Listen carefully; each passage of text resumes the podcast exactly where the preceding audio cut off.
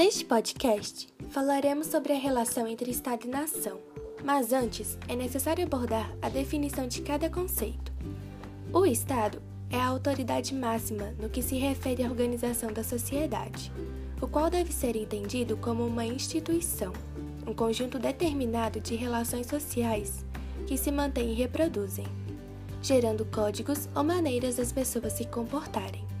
Além disso, o Estado pode ser definido como a instituição social que detém o poder do governo e como aquele que possui o monopólio do uso da força sobre o povo ou os povos de uma nação. O termo Estado gera várias polêmicas e contradições entre os estudiosos.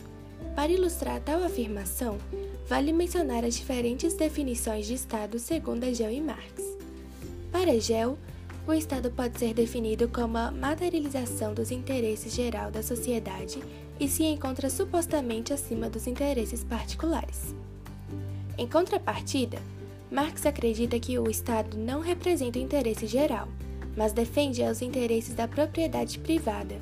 Segundo ele, eram necessários uma radicalização da democracia e uma emancipação política do homem, que seria alcançada por meio de uma reorganização completa da sociedade. Quando se fala de Estado, também é preciso abordar o conceito de Estado moderno.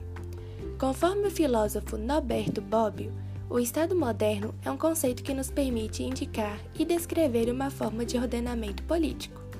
As principais características do, do Estado moderno são possui a exclusividade da aplicação da força legítima e o poder para ministrar justiça, possui um monopólio fiscal, que é a permissão para cobrar impostos com o objetivo de proporcionar diversos serviços essenciais para a população.